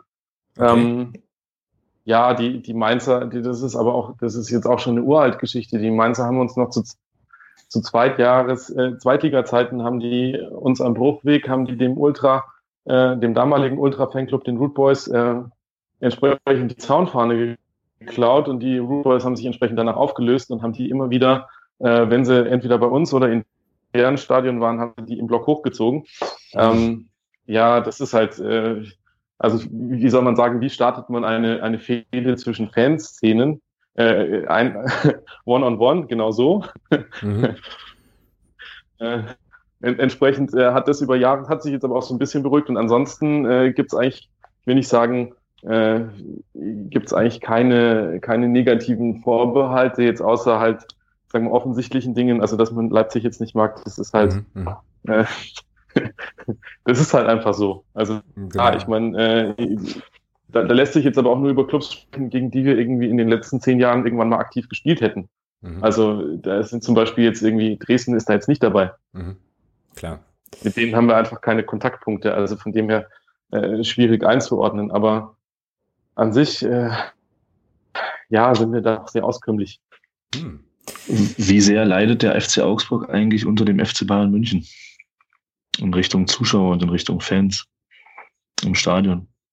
Ist das, ist das, ist das äh, eine messbare Zahl oder, oder ist das, dass jetzt viele sagen, dass jetzt viele Augsburger auch nach München fahren zum Fußball oder ist das, kann man das vernachlässigen? Ähm, es ist, nein, das, also vernachlässigbar ist es auf keinen Fall. Ähm, dazu muss man wissen, dass, dass der FC Ajax bis äh, 2006 äh, Regionalliga selber gespielt hat. Also ich will jetzt nicht sagen, äh, ja, relativ, also in der Region relativ unbedeutend war neben den Bayern und damals noch 60, die ja, die, die ja damals noch zweite Liga oder erste Liga jeweils gespielt haben. Ähm, also es gibt in Augsburg die, ich sage, meine Generation, die ist als Bayern oder 60-Fan groß geworden. Mhm. mhm. Ähm, in Augsburg spricht man dann quasi von der verlorenen Generation, die man irgendwo auf dem Weg einfach, die halt verschütt gegangen sind, weil man selber in Augsburg vor, vor ein paar hundert Zuschauern in einem, mhm. äh, in einem großen Kessel gespielt hat und da einfach halt nichts war, also was irgendwie irgendeinen Charme gehabt hätte. Ähm, und seit 2006, seit wir in die zweite Liga aufgestiegen sind, hat sich das halt peu à peu gebessert und da gibt's jetzt schon Fans, die halt äh, zwei Vereine im Herzen tragen oder äh, so, so Doppelfanschaften haben äh, und sich jetzt in, in wo das aber erkennbar immer mehr Richtung Augsburg schlägt ähm, weil ich will jetzt nicht sagen, die Bayern halt einfach ein Distanzkonstrukt äh, geworden sind. Mhm. mhm. Also, okay. Du hast, das Gefühl ist ein ganz anderes. Also wenn du mit Augsburg das erste Mal Europa League spielst, dann äh, ist, das, äh, ist das was anderes, als wenn du zum 35. Mal irgendwie äh, versuchst, Champions League auswärts zu fahren und du kriegst keine Karten oder solche Dinge. Also genau. äh, ja, stimmt. Äh, das meine ich mit Distanzkonstrukt. Also du alleine bei, bei Bayern, du du kannst ja deine, dein Fantum gar nicht wirklich pflegen, weil äh, die, die Saison ist ja ausverkauft, bevor irgendwie der Vorverkauf losgegangen ist. Also äh, es, ist, es ist ja so bizarr, ist es ja mittlerweile geworden da in München. Und ähm, äh, entsprechend äh, glaube ich, dass, äh, dass es zwar einen Effekt hat, aber dass der mittlerweile, das ist einfach eine andere Welt. Also Bayern ist äh, okay. ja. Hm. Ja, aber die, aber die Fans in China und so, ne? Also ja. Die sind doch, das doch, die sind doch jetzt wichtig, so. Also, weißt du, weil du sagtest ja, halt. Reinhard, ist gut. Ja, ja also wir müssen, wir dürfen das nicht, ne, äh, vergessen. Ja. Also so, nee, also weil du halt sagtest. Äh, Dafür haben wir doch die Regionalliga-Fernost, das ist genau, alles gut. Also immer im Vorfeld ausverkauft, so. Also manchmal kriegt man ja die Eindrücke, auch den Eindruck, ja, das, ähm, ja, solche Vereine dann eben auch auf ganz andere, man muss es so sagen, ja, ganz andere Märkte halt gucken. Ja. Und ich meine, für Augsburg ist das ja dann tatsächlich eigentlich ähm, eine spannende Situation. Jetzt erklärt sich natürlich auch diese, ähm, ja, diese mangelnden Rivalitäten, äh, ja, die mangelnden Rivalitäten erklären sich ja dann nochmal anders, klar, weil ähm, sich da, glaube ich, bei euch auch erstmal eine ganze Menge in jüngster Zeit eben entwickelt hat, ne, durch die, durch den Aufstieg, die Erfolge, dann das neue Stadion und so weiter. Ähm, ist auf jeden Fall, ist auf jeden Fall echt spannend. Habe ich aber auch so noch gar nicht auf dem Schirm gehabt. Aber na klar, logisch. Ähm, Augsburg ist ja jetzt noch nicht so wahnsinnig lange ähm, tatsächlich im Profifußball vertreten. Das hat einen Effekt, 100 pro. Krass. Ja, das und, und dann hast du natürlich in den zweiten Saisons hast du eine Rivalität zu den 60ern gehabt. Äh, ich will jetzt nicht sagen, das hat sich mit diesem Jahr jetzt auch endgültig dann äh, quasi ad acta gelegt, wobei das stimmt gar nicht, weil unsere zweite Mannschaft jetzt dieses Jahr in der Bayernliga gegen 60 äh, spielt. Mm, okay. und die das Spiel wohl ins große Stadion verlegen werden und da irgendwie äh, den Zuschauerrekord für die Regionalliga Bayern brechen wollen. Also, äh, aber das ist dann ja, ich will nicht sagen Kirmes. Also, mm, ja. das ist nicht mehr die erste Mannschaft und das ist nicht mehr genau das Gleiche. Also von dem her äh, ist auch da die Relation eine andere. Aber nochmal zurück zu den Bayern und ich, ich will dann nachher noch auf einen anderen, glaube ich, interessanten Aspekt eingehen. Also Bayern, ich meine, für mich, das, das Problem ist ja in der Bundesliga so ein bisschen, ähm, du hast ja kein, du hast ja quasi keinen Wettbewerb mehr an der Stelle. Und mhm. die könnten für mich auch wirklich in so eine europäische Superliga rein, nur damit du in der Bundesliga wieder mehr Wettbewerb hättest. Weil, äh, ja, das macht ja keinen Spaß. Also es ist ja wirklich irgendwie. Das Problem haben wir in der dritten Liga nicht, nee. Nee, auf, kein, auf gar keinen Fall. Ja. genau. Ja, aber das stimmt schon. Aber jetzt, äh, ja, werden ja hier alle Topstars verkauft und äh, so und irgendwie, keine Ahnung. Die Bundesliga wird jetzt bestimmt wieder ganz spannend und äh, alles wird gut irgendwie. So, keine Ahnung. Aber ja, Genau, so, dann äh, würde ich sagen, haben wir den Andi jetzt mit äh, FC Augsburg spezifischen Thematiken ähm, erstmal genug gequält und ich würde aber sagen, wir bleiben in der dritten Liga und gucken nochmal ganz kurz zurück auf unser ähm, ja, letztes Punktspiel und leiten dann über auch zum, zur nächsten Begegnung, die uns ja dann wieder zum, zum FC Augsburg führt auf jeden Fall. Wir haben nämlich am Wochenende gegen Würzburg gespielt und haben das Ding äh, 2 zu 1 gewonnen. Thomas, nach ein paar Tagen Abstand frage ich ja immer mal gerne, wie ist jetzt so deine Perspektive auf das Spiel? Ja, im Prinzip wie nach dem Schlusspfiff. Also ich fand, äh, wir hatten die bis zum bis zum 1 zu 2 hatten wir die absolut im Griff. Ähm, und ja, hinten raus ein bisschen gewackelt, aber ich hatte, ich muss ganz ehrlich sagen, ich hatte nicht den Eindruck, dass äh, Würzburg da noch was reißt. Auch nach dem 2 zu 1 nicht. Also von daher, ich fand das einen sehr souveränen Auftritt von uns. Wenn man bedenkt, dass es das Ende der englischen Woche war, wir im Großen und Ganzen doch mit der, mit der gleichen Elf durchgespielt haben, fand ich das schon sehr, sehr stark. Lag das jetzt daran, dass wir einfach so gut waren oder dass äh, Würzburg nicht so richtig auf den Rasen bekommen hat? Weil ähm, hatten wir ja in der letzten Woche auch schon besprochen, Qualität haben die ja unbestritten und stand ja auch auf dem Platz definitiv, ne? Ja, du bist immer nur so gut, wie es der Gegner zulässt, ja. So, und, okay, das war ähm, eine Phrase, hervorragend. und ja, also machen wir uns nichts vor. Ich meine, wir hatten es ja, wir hatten es ja im Stadion auch besprochen. Du gehst schnell in Führung 2-0. Was sollst du da noch groß nach vorne spielen und dir und dir da einen Ast abrennen? Also ähm, die Taktik war dann, glaube ich, ersichtlich, lass die kommen und 30 Meter vor dem Tor packen wir zu und so war das Spiel. Ich glaube, die hatten in der ersten Halbzeit keine, keine richtige Torchance. Ähm, und in der zweiten Halbzeit die erste Torchance fand ich ähm, mit dem Tor. Hinten raus haben wir ein bisschen Glück, keine Frage. Der Dennis Mast, wenn der nach seinem, nach seinem super Ding da, wo er da äh, weiß nicht, wen er da hat, hat schlecht aussehen lassen, wo er da über sich drüber den Ball so und aus der Drehung und dann nicht guckt, wo der ein Klinker steht und dann einfach bloß auf den Mann schießt. Da hatten wir ein bisschen Glück, da kann auch schnell das 2-2 fallen. Aber ansonsten muss es ja eigentlich zu dem Zeitpunkt, äh, ich weiß nicht, nee, muss es nicht, nicht muss 3-0 stehen, sondern kann es 3-0 stehen, weil der Richie Weil ja da im, der, zu Beginn der zweiten Halbzeit für mich ganz klar Elfmeterreif im Strafraum umgestoßen wird. Der Gegenspieler hat keine Chance auf den Ball, rammelt den da weg. Das ist ein klarer Elfer. Und ähm, ja, das ist halt alles, was ich dazu sagen kann. Die haben zwar, das sah zwar alles schön aus, aber eben nur bis dahin, wo dann unsere Mannschaft angefangen hat zuzupacken und dann war der Ball auch schnell wieder weg bei denen. Hm. Ja, stimmt schon. Hat äh, also den Eindruck, ja, der deckt sich mit meinem auf jeden Fall auch. Ähm, das Ding von dem Mast, das ist mir im Stadion gar nicht so äh, so bewusst gewesen halt. Ich habe mir das dann nachher in der ähm, Zusammenfassung beim MDR nochmal angeschaut das ist ja eigentlich schon sensationell und wenn er den macht und mal, lässt den mal nach oben irgendwo in den Winkel gehen, dann ist das ein Todesmonat. Todesmonat. Also definitiv. Alter. Schön mitgenommen. Hat er aber nicht. Hat er aber nicht, genau, weil da stand ja noch Jan Klinker und er war ja so freundlich und frei, ihm den direkt in die Arme zu schießen. Ähm, was also völlig okay war an der Stelle. Genau. Ähm, wer ein cooles Tor gemacht hat, fand ich, äh, und das hat für mich auch nochmal so ein bisschen eigentlich so die Geschichte des Spiels erzählt, war ja der Tobi Schwede mit dem 1-0 ähm, weil der ja da einfach, also es war ja so eine Einwurfsituation und der, äh, ja, er läuft da im Prinzip den Ball, ihn da vom Fuß, eine geile Geschichte und das war für mich so ein bisschen die Sache, ähm, also wir standen in Würzburgern an sich halt immer ganz gut auf den Füßen und haben da sofort, ja, nach dem Ballgewinn, wie das jetzt im Prinzip ja unser Spiel ist, umgeschaltet und so und ähm, ja, der Tobi Schweder hat sich da einfach geil belohnt, ein bisschen schlitzeruhig auch ähm, und ich habe, ich glaube, ich habe das beim Daniel George gelesen, ähm, beim MDR, der hatte dann noch mal so einen längeren Text zu dem, zu dem Spiel, dass der Wolfgang Hesel sich ja wohl, also der Torwart von, von Würzburg, sich ja wohl furchtbar aufgeregt haben muss. Was von wegen, Jugend, wir spielen ja Jugendfußball, kann halt alles nicht sein und so. Und ähm, ja, so ein kleines bisschen eigentlich bei beiden Gegentoren die ärmste Sau war, ja. Beim ersten vom Tui kann er nichts machen. Ähm, und beim zweiten ist halt ein Elfmeter, der äh, vom Richie Weil einfach saugeil geschossen ist, gell. Ja, zumal das Tor vom, vom Tobias Schwede, ich habe das ja dann, ich habe das ja dann in, in drei verschiedenen äh, Kameraperspektiven noch sehen dürfen. Bei der, bei der Telekom habe ich mir das nochmal angeschaut und der, der ist ja auch nicht einfach. Der, der läuft den, der schlägt den ja im, im Sprint gegen seine eigene Laufrichtung. Also da das Bein und den Fuß in der Haltung, wow, das war stark. Mhm. Also der war wirklich, ja, das war ganz stark gemacht. Also den musste erstmal so machen. Ja, genau. Kann man mal so machen an der Stelle, richtig. Ähm, dann noch eine Frage, die mich umtreibt, seitdem ich die letzte Folge vom MDR-Podcast gehört habe. Ähm, Grüße an der Stelle, wir kommen auch gleich nochmal drauf zurück. Wie hast denn du die Leistung vom, äh, vom Tarek Chahat gesehen, als der einge eingewechselt wurde? Weil ich ein bisschen verwundert war, wie der beim MDR wegkam. Ich weiß nicht, ob du die Folge schon gehört hast. Ähm, wenn nicht, sage ich dann nachher nochmal was zu. Aber wie hast du ihn denn gesehen nach seiner Einwechslung? Durchwachsen.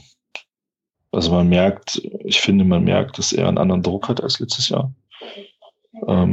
Ich denke mal, der Trainer erwartet in diesem Jahr auch mehr von, also zumindest in der Beziehung mehr von ihm, dass, dass da auch ähm, eine Weiterentwicklung kommt. Und ich finde, ähm, er hat schon besser gespielt.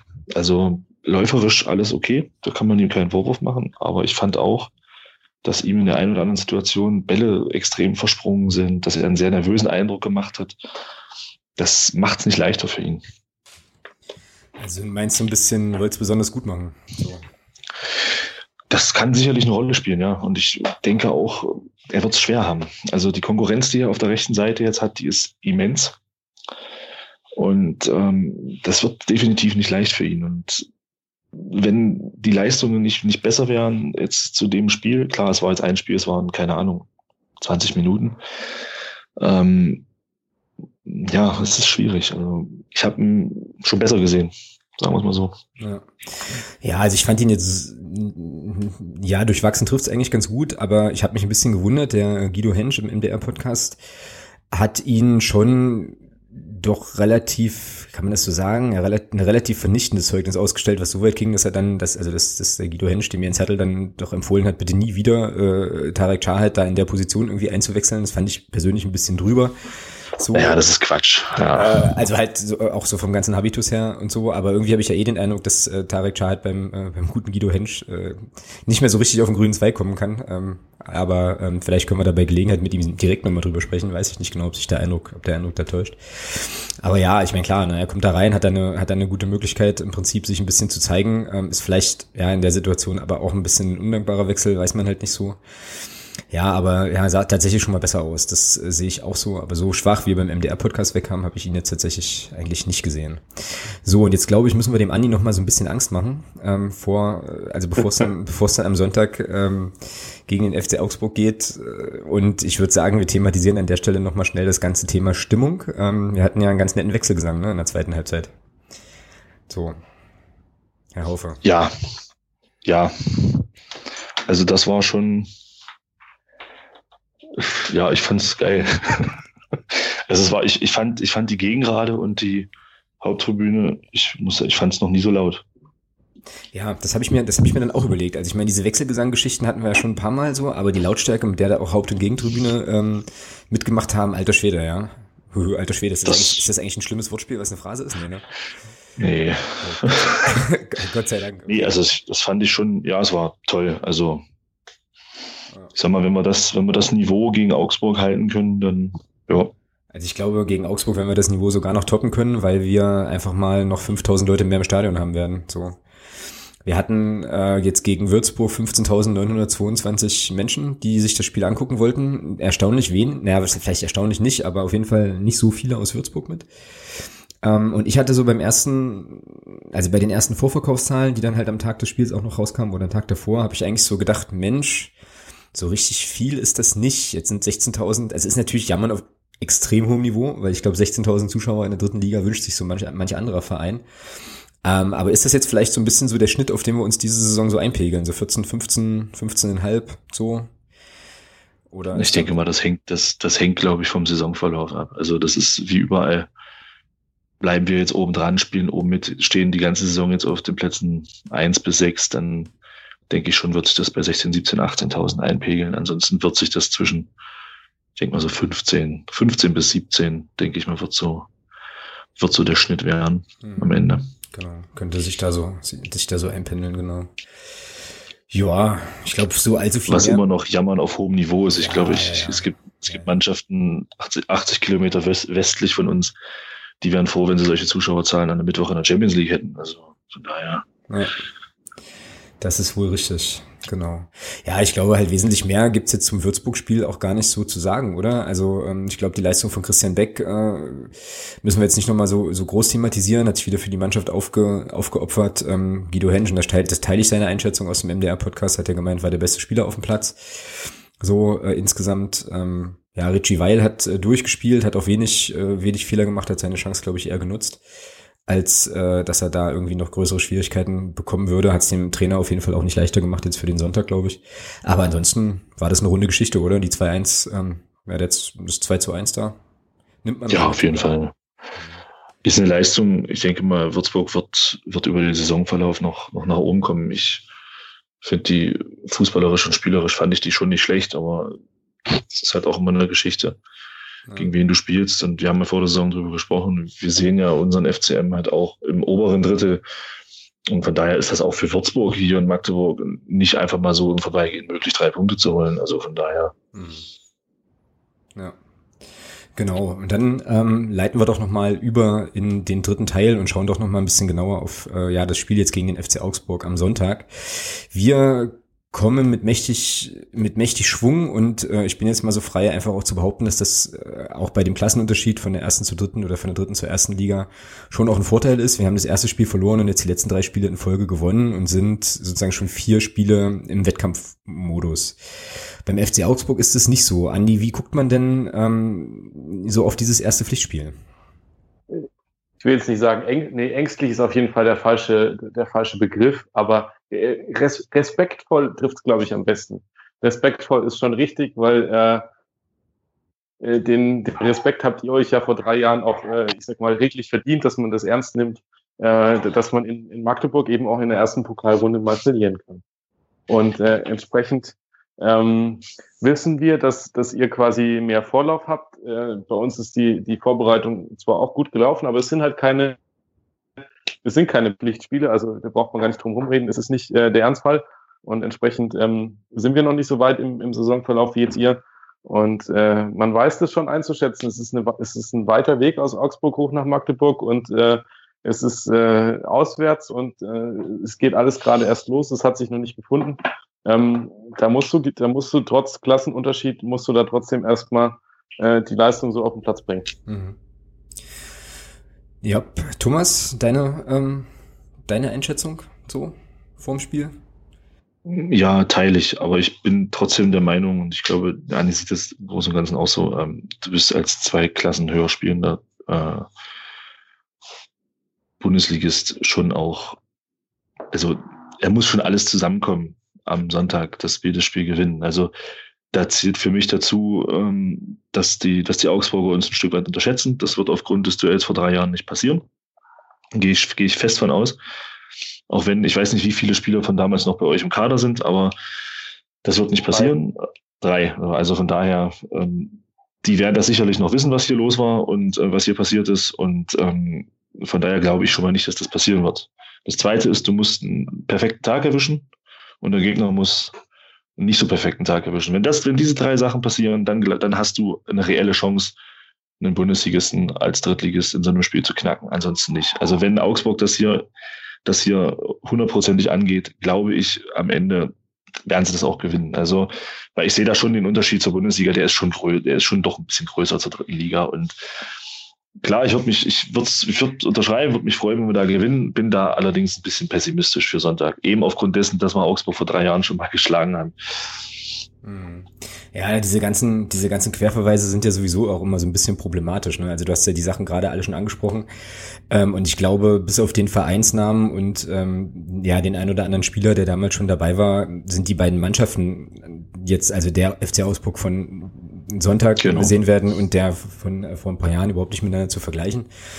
Äh, von daher sehe ich das absolut auch so. Also natürlich äh, sind wir äh, immer die Größten der Welt und sind ja sowieso, also ist ja eh klar, dass wir das, dass wir das packen, aber wenn man, wenn man einfach ehrlich ist und das Ganze mal nüchtern betrachtet, klar. Ne? Also ich meine, wir sind Drittligist und äh, da teile ich deine Meinung absolut zu sagen, also ähm, ja, da muss schon, da muss schon vieles passen. Trotzdem bin ich auch, ähm, glaube ich, so selbstbewusst zu, durchaus zu sagen, Ganz chancenlos sind wir nicht. Also ich hätte mir auch lose vorstellen können, in der ersten DFB-Pokalrunde, da würde ich, da würde ich anders sprechen, aber ähm, ich würde es jetzt nicht zu 100% ausschließen, dass wir da, ich meine, kannst du eh nicht, ja, aber ähm, ja, ich würde schon denken, dass wir da, also dass, wenn sich ein kleines Fenster auftut, ähm, dass wir das, dass wir das vielleicht durchaus auch, durchaus auch nutzen könnten. Ähm, Andi, wie war, wie war denn bei euch in der Fanszene so die Reaktion auf das Los?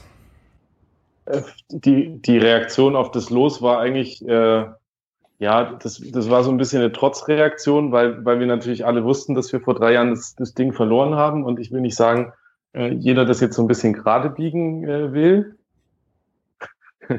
Also nochmal sollte uns das nicht passieren. Das wäre das wäre wirklich ungut. Äh, das ist schon ein bisschen so die Herangehensweise an der Stelle. Und ähm, ansonsten ist es halt, ich will nicht sagen, ein bisschen ärgerlich, was halt die äh, jetzt auch mit der Ansetzung am, am Sonntagabend ja, und mit ja. den örtlichen Begebenheiten zu ja. tun hat. Ähm, was aber nicht das Los an sich ist, sondern dann die Terminierung auf 18.30 Sonntag, äh, die ich, doch entsprechend unfreundlich ist. Mhm. Ja, absolut. Was können wir denn da auf eurer Seite erwarten? Was denkst du denn? Also, was denkst du denn, wie viele Augsburger da ihren Verein begleiten werden am Sonntag? Wie, Eben aufgrund dieser Umstände genau, also es werden aus Augsburg werden nicht, werden nicht viele kommen.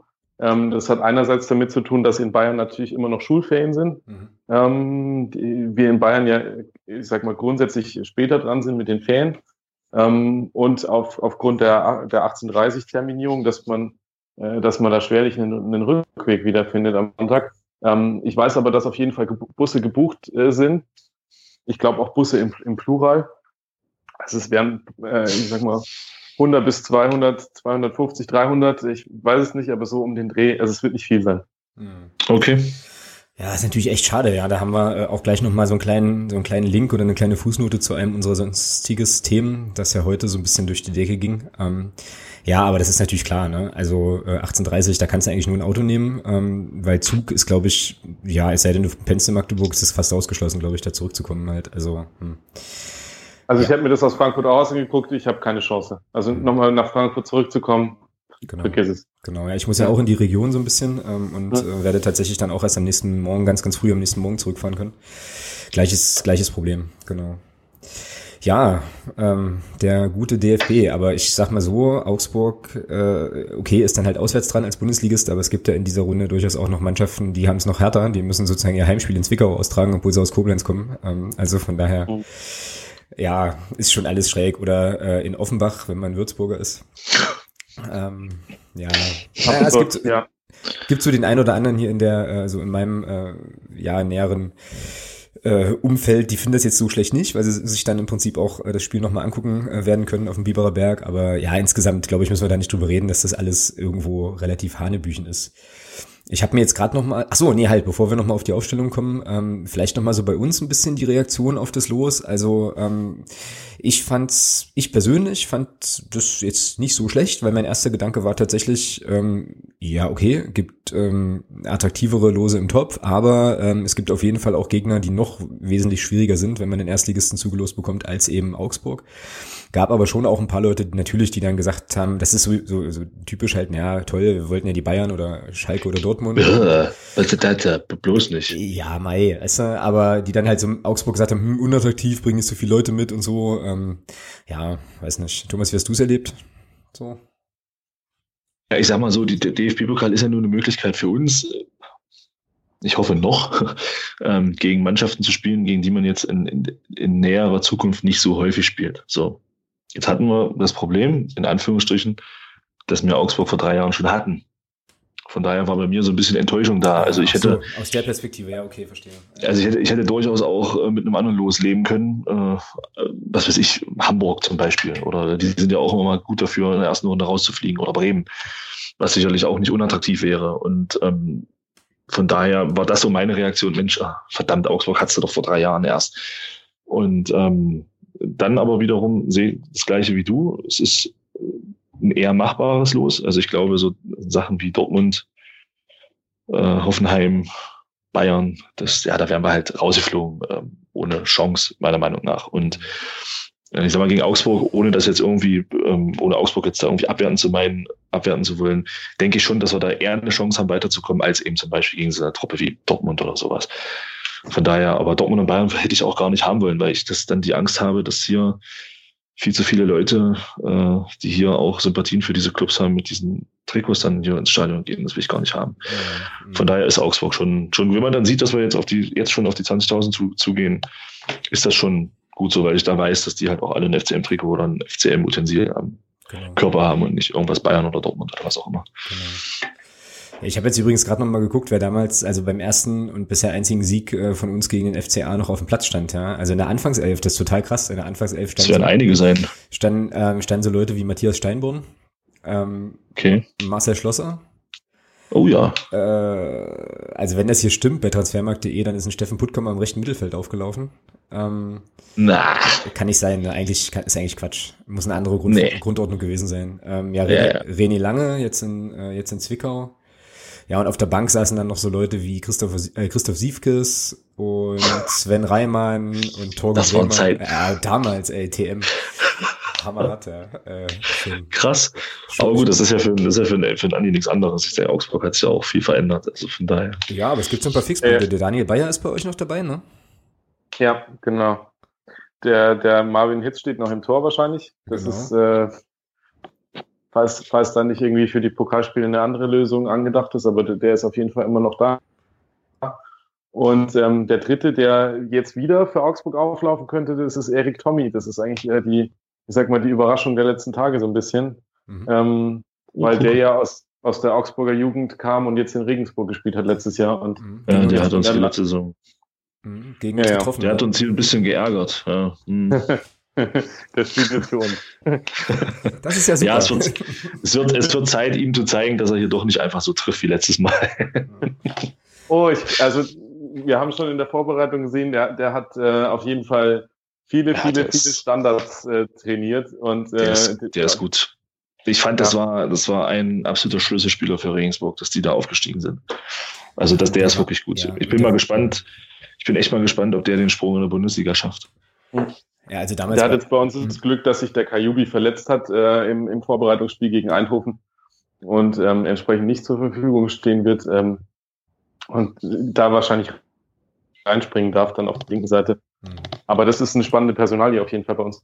Ja, also der Erik Tommy, ähm, dem hat man, fand ich, in den, in den Spielen, oder zumindest im ersten, da habe ich ihn noch sehr präsent in Regensburg äh, angesehen, dass der auch, äh, der war zu gut für die Liga. So, also der war schon deutlich, deutlich, deutlich über Drittliganiveau. Ähm, und das hat man gemerkt und das haben wir leider auch schmerzlich gemerkt. Ne? Ist ja aber spannend, dass der wieder da ist. Und der Sean Parker, der damals bei euch gespielt hat, spielt es, glaube ich, nicht mehr bei euch oder wieder bei euch, weiß ich gerade gar nicht. Der war doch mal. Nee, der spielt immer noch bei uns. Aber der war zwischendurch mal bei Mainz 2, genau. Nee, der war vorher, der war vorher bei Mainz, ist von Mainz zu okay. uns gewechselt. Da siehst du, wie lange der schon bei uns ist. Ah, äh, und ist jetzt, letztes Jahr war ausgeliehen, aus, ausgeliehen nach Nürnberg. Ähm, weil der extreme Verletzungsprobleme hat und ja. ist bei, wird aber bei uns keine Berücksichtigung finden am, am okay. Wochenende. Okay, ich glaube, ich verwechsel ihn noch gerade mit einem anderen, mit einem anderen Parker, ähm, der auch mal in Mainz war. Aber bevor ich mich jetzt hier um Kopf und Kragen rede, äh, nein, beenden wir das, beenden wir das sozusagen an der Stelle lieber wieder. Ähm, genau. Gut, äh, ich glaube ja tatsächlich, dass das Spiel äh, ein krasses Trainerduell wird. Ähm, Habe ich vorhin möglicherweise schon mal angetickt auch, weil ähm, ja, also ich finde den Manuel Baum als Trainer echt äh, echt spannend, auch so mit seinen mit seinem Werdegang auch so ein bisschen. Und ich ähm, ja habe diesen Text hier im Sokrates, äh, also nicht, dass wir dafür Geld kriegen würden, dass wir es dauernd nennen, aber war einfach äh, ein guter Text. Ist auch ein ganz spannendes Magazin an der Stelle. Es hat mich echt äh, ja so ein bisschen neugierig gemacht. Und äh, unser Jens Hertel ist ja auch ganz gut dafür bekannt, dass er äh, ja im Pokal mal die ein oder andere, den ein oder anderen taktischen Kniff äh, mal so gucken lässt. Also das wird äh, schon ein interessant, auf jeden Fall ein interessantes Duell. Und ähm, die große Frage ist natürlich, wie ähm, das personell so angegangen wird. Ähm, Andi, sag mal, wer bei euch so in der ersten Elf steht. Also ich glaube hinten im Tor Hitz. Okay. Und dann äh, Vier Viererkette äh, von, von links nach rechts äh, Philipp Max, äh, Martin Hinteregger, äh, Jeffrey Guvelo äh, und äh, Raphael Framberger. Davor dann äh, Bayer quasi wie immer und äh, eh und je. Ähm, rechts von Bayer ist im Moment noch so ein bisschen das Duell Co Kedira. Ich sage jetzt mal Co. Ähm, davor wird auf quasi als, als hängende Spitze spielen ähm, Michael Gregoritsch, der vom HSV gekommen ist. Ähm, links Tommy, rechts Schmid und in der Mitte Finn Bogerson. Finn Bogerson. Ich versuche es mitzuschreiben. Bogerson. Okay. Ja, klingt, äh, klingt spannend. Stimmt, der Gregorisch, der kam vom HSV, ne? Genau. War so ein bisschen, ja. war so ein bisschen so der, der große, so ein bisschen so der große Zugang. Ähm, genau. Ra Rani Kidira? Ihr habt, ihr habt Rani Kidira von RB gekauft? Ja, äh, ablösefrei, vertragslos, verpflichtet, ja. Ach, gucke einer an. Ich habe nämlich gerade hier eure, eure Aufstellung offen und ihr habt Marcel Heller von Darmstadt geholt. Da sieht man, wie unfassbar, mhm. wie unfassbar intensiv ich die erste Liga verfolge. Das ist ja wohl unfassbar. Heller könnte für, für Tommy spielen. Das wäre so die, ich will nicht sagen konservative Möglichkeit, aber äh, Krass, wollen wir es nicht hoffen. Der hat noch einen Marktwert von 1,25 Millionen. Aber gut, okay, Transfermarkt-Marktwerte wissen wir ja. Aber spannenden, spannenden Mensch. Also ist ja schon, schon der ein oder andere Name, der einem schon doch durchaus irgendwo mal untergekommen ist, ähm, auch bei den Neuzugängen. Rani Kidira hatte ich überhaupt nicht auf der Schirm, krass. Okay, Thomas, ähm, wie gehen wir es denn an? Ach, das war letzte Saison alles irgendwie leichter. Hm, ich weiß es, also ganz ehrlich, äh, Tor ist, ja, linker. So. Das ist so, glaube ich, das Einfachste zurzeit. Ähm, dann denke ich, dass Maschine wieder spielen wird, also der Felix Schiller. Mhm. Ähm, ja, jetzt kommt, jetzt ist die große Frage. Ähm, der Finn Bogason ist, glaube ich, so ein bisschen so, so, so, so, so ein wuchtiger Stürmer, ja. Nein. Ist er nicht. Dann habe ich den, dann verwechsel ich den jetzt. Ist ja auch egal. Dann glaube ich eher, dann, dann wären wir mit, ist der schnell? Jetzt muss ich mal so blöd fragen. Sag mal, du schummelst dich sauer, ist ja wohl unglaublich. Nein, ich, nein, nein. Ich, ich richte mich ein bisschen nach der gegnerischen Aufstellung. Mhm. Mittel. Mittel, ja, dann, dann wird Nico Hamann spielen. Das ist Also, also, ähm, Bundesliga-Mittel, Thomas. Ja, ist ja egal. Das spielt ja keine Rolle. Äh, also Felix Schiller, Nico Hamann und Christopher Handke werden unsere, Verteidiger, werden unsere Verteidiger sein. Einfach um da hinten auch äh, Kopfballstärke zu haben. Ähm, rechts würde ich sagen, also ich würde sagen, von der Grundausrichtung wird es ein 3-4-3. Rechts spielen, spielt Nils Butzen, dann in der Mitte werden spielen der Björn Rother, der Mario Sowislo und der Michael Niemeyer und wir werden vorne mit Schwede, Beck und Türpitz beginnen. Ist ja dann doch schon relativ offensiv, ja. Naja, das kann man jetzt so oder so sehen. Also bei gegnerischem Ballbesitz ist das für mich eigentlich schon fast ein 5-4-1. Von daher kann man jetzt, wissen nicht, ob man das jetzt so offensiv sehen kann. Mm, Ja, Also bei Geg- Mhm. Also bei Ballbesitz Augsburg ist das, wird das in meinen Augen 5-4-1 und wir werden Butzen und, und Niemeyer werden einrücken. Werden hinten gehen auf die, auf die Linksverteidigerposition. Schwede und, und Türpitz werden sich ein bisschen zurückziehen und äh, der Beckus dann vorne alleine dann die Gegner anlaufen. Aber ich denke schon, dass das, dass das Ziel ist, auch gegen Augsburg ähm, vorne präsent zu sein und halt auch die, die Verteidiger anzulaufen, Augsburg da auch nicht ins Spiel kommen zu lassen. Von daher denke ich schon, dass wir mit drei Spitzen spielen werden, um da einfach in der Viererkette ein bisschen, ein bisschen mehr Wirbel zu sorgen. Ja, klingt auf jeden Fall nachvollziehbar. Ja, das wäre ja dann schon die gleiche Elf wie jetzt im letzten Spiel, ne? Oder? Na, bis auf, bis auf Erde. Hm. Ja, Erde und Weihe, stimmt, Weihe ist jetzt auch nicht drin. Wo, wo, wobei sich, wobei sich ja auch Erde für so, einen- für so einen Bundesliga-Gegner anbietet. Ja, also äh, ich würde ich würd den halt gerne wiedersehen. Aber ich glaube, Ja, ich das- glaube, dass wir mit Marius sowieso beginnen werden. Wie ist denn das eigentlich, wenn du im DFB-Pokal eine rote Karte kriegst? Bist du dann automatisch auch für die Liga gesperrt? Ich frage für Dennis Erdmann. Erde wird keine rote Karte bekommen. Und ich glaube auch nicht, ich glaube, das ist dann nur Pokal. Ja. Okay. okay. Ja gut, dann könnte man ihn eigentlich reinhauen, ja. Ach, es ist nicht so einfach, es ist tatsächlich schwierig. Ähm, also ich versuche es mal wieder einigermaßen verrückt. Ich glaube, dass ähm, der Kollege Brunst im Tor stehen wird und dass er das fürs für den Pokal einfach mal rotiert. So. Ähm, Okay. Das war ja letzte Saison mit dem Zingerle an sich auch so und er hat sich ja dann auch gegen, äh, gegen die Eintracht relativ äh, achtlich, beachtlich geschlagen so. Ähm, hat sich da jetzt noch nicht so richtig in die Karten gucken lassen oder ich habe jetzt aktuell auch nicht so nicht mehr so die Medien verfolgt, aber ich könnte mir vorstellen, dass das eine Überlegung ist, den Alex Brunst einfach zu spielen ähm, oder spielen zu lassen. Auch äh, so ein bisschen und da bin ich wieder bei den Kollegen vom MDR vor dem Hintergrund so, naja, der ist jetzt auch nicht so bekannt, weißt du? Also hat man nicht so auf dem, auf dem Schirm, ähm, vielleicht auch bei Elfmetern und so weiter, aber äh, ist ja sowieso alles Stochen im Nebel. Ähm, aber ich lege mich mal fest, ich sag, der Brunst wird das machen, wird sein erstes Pflichtspiel machen. Wir werden eine Dreierkette sehen mit Schiller, Hamann, Handke, das habe ich genauso. Ähm, und ich glaube einfach, dass ähm, Jens Hertel quasi die, ja, es ist halt schwierig, ne? Aber dass er sozusagen die Erfolgsaufstellung ähm, aus der Anfangs, aus den ersten Spielen, wenn man jetzt Groß Asbach mal wegnimmt, nimmt. Ich glaube, dass Rother und Suvislo ähm, zentral im Mittelfeld äh, auflaufen. Und bei mir ist es ein 3-5-2 und dann haben wir nämlich Niemeyer links, Ludwig hinter den Spitzen und Butzen rechts und Türbitz und Beck äh, vorne drin. So. Also quasi die äh, progressiv-konservative Variante, wenn man das so sehen will auch. Mal gucken, wird ähm, sowieso nicht so kommen, aber ähm, ich habe ja sowieso bei den Aufstellungstipps schon so dermaßen verloren. Das ist äh, ja, es ist auch egal. Also ich müsste jetzt im Prinzip, ich müsste jetzt im Prinzip die A-Jugend tippen und dann müsste die auch bringen, damit ich irgendwie noch aufholen kann. Aber gut, äh, wir werden es äh, sehen. Genau, jetzt müssen wir natürlich noch sagen, wie das Spiel ausgehen wird. Und ich würde vorschlagen, wir tippen das Endergebnis, also das Endendergebnis, inklusive potenziell Elfmeterschießen und allem möglichen anderen Kram. Andi, wie, äh, wie geht das Spiel aus? 0-2. Okay, nach 90 Minuten. Ja. Alles klar. Haben wir so eingeloggt. Herr Thomas. Ja, ich denke, dass wir 2-1 verlieren nach 90 Minuten. Okay. Und ich denke, ich bin natürlich wieder hier Berufsoptimist und glaube, wir werden das Spiel ziehen, ähm, weil, wie gesagt, also ich für meinen Teil würde schon ganz gern aufsteigen und ähm, wir gewinnen 2-1, aber, was denn? 2-1, aber nach Verlängerung.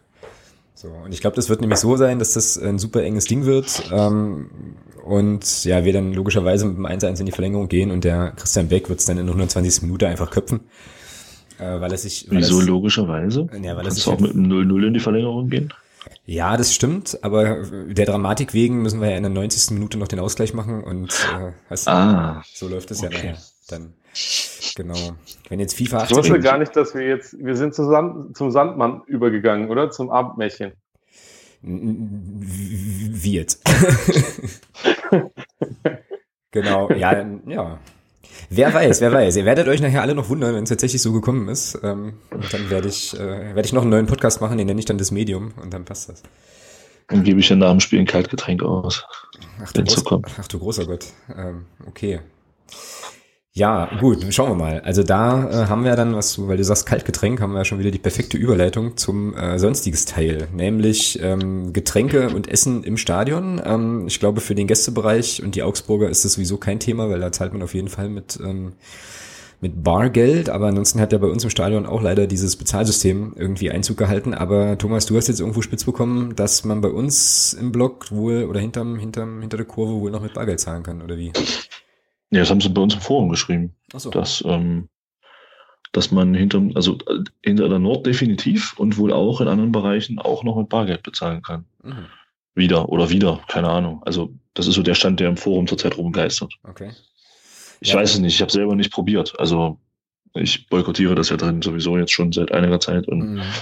ja, ich fürchte, wir werden unseren, also ich boykottiere das ja auch, aber ich fürchte, wir werden unseren Boykott demnächst mal aufgeben müssen. Warum, sage ich, äh, sage ich dir nachher, wenn wir zum Hörer der Woche kommen. Ähm, aber äh, ja, spannende Sache. Also ähm, werden wir mal im Auge behalten. Offensichtlich haben wir da ähm, bei uns hinter der Nordkurve so eine Hybridlösung dann gefunden, entsprechend. Genau. Ansonsten. Darf ich Interesse halber ja. fragen, wen ihr beauftragt habt? Wer ist denn euer Zahlungsdienstleister? Oh, das ist eine exzellente Frage. Thomas, weißt du das aus dem Kopf? Nee, keine Ahnung. Also ich will nicht sagen, wir sind ja gerade auf der Suche, aber Ja, man hört ja da auch viel, viel so nicht so Gutes. Ne? Ich glaube, bei der Eintracht sind die irgendwie pleite gegangen oder so. Frankfurt, ja, Dresden auch. Das war der gleiche Anbieter. Nee, das ist, das ist alles der gleiche Anbieter und der ist auch in Augsburg pleite gegangen. Also die ah, ah okay. Und, nee, also äh, der Anbieter ist es nicht. nee, das, das war mir klar. Ähm, der, der Punkt ist nur, dass wir, glaube ich, äh, also bei uns gibt es vertragliche Verpflichtungen, äh, dass wir ein bargeldloses Zahlungssystem haben müssen mhm. äh, für den Caterer irgendwie. Und äh, in Klammern auch im Gästeblock, was keiner versteht. Ähm, aber äh, deswegen frage ich so interessiert nach. Weil mich das, mhm. das Also ich glaube, das erwartet euch bei uns im Gästeblock auch. Nee, Kannst oder? Ja. Ich glaube, die machen, also da ist, glaube ich, Bargeld. Also ich bin der Meinung, das galt für alle, aber ich kann mich da auch täuschen. Also ja, ich versuche hier gerade, ich habe hier gerade gedacht, ich finde das parallel mal schnell noch durch Googlen raus, weil Googlen hilft ja häufig. Ähm, aber irgendwie, so auf die Schnelle finde ich es jetzt gerade nicht. Ähm, ja, aber das ist ja vielleicht nochmal so eine, so eine HörerInnen-Aufgabe. Ähm, vielleicht weiß das ja jemand und kann uns das mal sagen, wer bei uns ganz konkret der Anbieter ist. Oder ich, äh, oder man findet es durch Googlen ganz einfach und ich bin gleich, gleich mal wieder zu blöd, würde ich auch überhaupt nicht äh, ausschließen wollen. Aber jetzt auf die Schnelle finde ich es tatsächlich nicht. Vielleicht kann auch jemand den Vertrag einfach durchschicken, dass man sich das mal durchlesen kann und so. Genau. Wäre natürlich auch eine, wäre natürlich auch gleich eine Idee, ne? Aber Gerne. wie gesagt, also wir, wir scheinen das ja, wir scheinen das ja auch super konsequent durchzuziehen. Ähm, also nicht. Also das Einzige, was ich tatsächlich weiß, ist, dass man bei uns auch mit der Dauer, also die Dauerkarte auch für diese Bezahlkarte wohl nutzen ja. kann. Das geht wohl. Ja. Äh, aber ich werde meine Dauerkarte mit dem Kram nicht, nicht besudeln, das ist mal klar. Ähm, genau. Ja, okay. Äh, nächstes Thema im sonstiges Bereich hat auch ein bisschen, ein bisschen was zu tun mit Geld ähm, und mit Eintreiben und so. Ähm, der äh, MDR-Podcast hat ja jetzt auch so ein kleines Phrasenschwein eingeführt, ähm, was ja jetzt schon so ein paar, ja, ein paar Wochen, glaube ich, äh, im Gespräch war. Und wir, äh, also Thomas und ich, rechnen an der Stelle, Grüße an die Kollegen, natürlich äh, schon mit einer Beteiligung am Saisonende. Ähm, also kein Problem für die Idee. Äh, haben wir gern gemacht. Und ähm, ansonsten schicken wir euch den Johannes vorbei. Den kann man, äh, dem kann man auch auf Twitter folgen. Das ist äh, der dubioser Clown der äh, da ansonsten mal, ja, vielleicht mal im Funkhaus, im Landesfunkhaus klopft und ähm, am Ende der Saison mal guckt, was da so zu holen ist, äh, was die äh, was die Phrasen, Phrasenschweinkasse betrifft, wer jetzt überhaupt nicht weiß, wovon wir sprechen, ähm, Zusammenhang mit Johannes, dem dubiosen Clown aus Mainz, dem sei an der Stelle einfach nochmal die 93 Folge 36 empfohlen. Ähm, ich werde sie verlinken. Da wird einiges klarer, aber Johannes äh, hat Angebote für euch, kann ich euch auf jeden Fall sagen, und ähm, hat noch so ein kleines bisschen Beef, glaube ich, mit dem Maskottchen vom FC Bayern München. Und ja, ist auch sonst ähm, relativ umtriebig im Inkasso-Geschäft äh, und so weiter. Also, äh, ich finde es ja an sich schon großartig. Hört euch an. Hört euch einfach an, genau. Und ich finde es ja an sich schon mal großartig, dass, äh, also, ja, dass der tatsächlich einen Twitter-Account hat. Und äh, ja, es ist einfach nur, einfach nur toll. Genau. Wie ist denn eigentlich unser Phrasenschweinstand jetzt? Wir haben Thomas hat sechs Phrasen, ich habe sieben. Der Andi hat noch gar keine rausgehauen. Das müssen wir noch ändern bis zum Ende der Sendung. Und Gäste erst eins, genau, und Hörer einen, eine Phrase und Hörer haben 4,55 Euro gespendet, genau. Gut, also das zum Thema Kohle und so weiter. Ähm, dann vielleicht im sonstigen Segment noch ein Thema, was ja heute, also heute am Mittwoch, äh, dem, sagen wir heute, 9.8. aufgepoppt ist, nämlich das ganze Thema äh, Heimspiel Hansa Rostock. Äh, es gab Leute auf Twitter, Thomas, die, die sich gewünscht haben, dass du eskalierst. Ähm, deswegen überlasse ich dir jetzt einfach mal diesen, diesen Themenblock ganz schnell. Hauen Sie, hauen Sie raus. Ach ja, was soll man da jetzt noch groß eskalieren? Also es ist ja, ganz ehrlich, was soll das? Ich meine, jetzt sperrt man Rostock für zwei Auswärtsspiele, ausgerechnet für die Auswärtsspiele in Magdeburg und in Jena. Ähm, die Auflagen, die sie dann doch bekommen haben, das ist der Wahnsinn. Also Tickets nur online, nur gegen äh, personalisiert und äh, was man noch, nur an Mitglieder. Ja, kennen wir ja. Also das gleiche Thema, was bei uns ja auch noch offen ist. Ähm, äh, ja, der, der größte Witz ist, sie sind auf Bewährung dann bis 2018 und wenn auswärts nochmal was passiert, dann werden sie wieder gesperrt und der FC Hansa Rostock muss den gastgebenden Verein, zu denen die Rostocker Fenster nicht fahren dürfen, sämtliche Gästekarten abnehmen und für eventuelle Kosten, die entstehen, dann trotzdem auch noch aufkommen. Also mich würde echt mal interessieren, was sie da rauchen in Frankfurt. Also das ist ja nicht mehr normal. Ja, ich sag dir das und, so, wie es ist. Die haben eine Arbeitsgruppe, und, wo drin stand hier, äh, das und das muss jetzt passieren ähm, und personalisiert und so und deswegen müssen die das jetzt überall machen. Das ist ganz klar. Ja, aber, aber was, was, was erwarten die denn?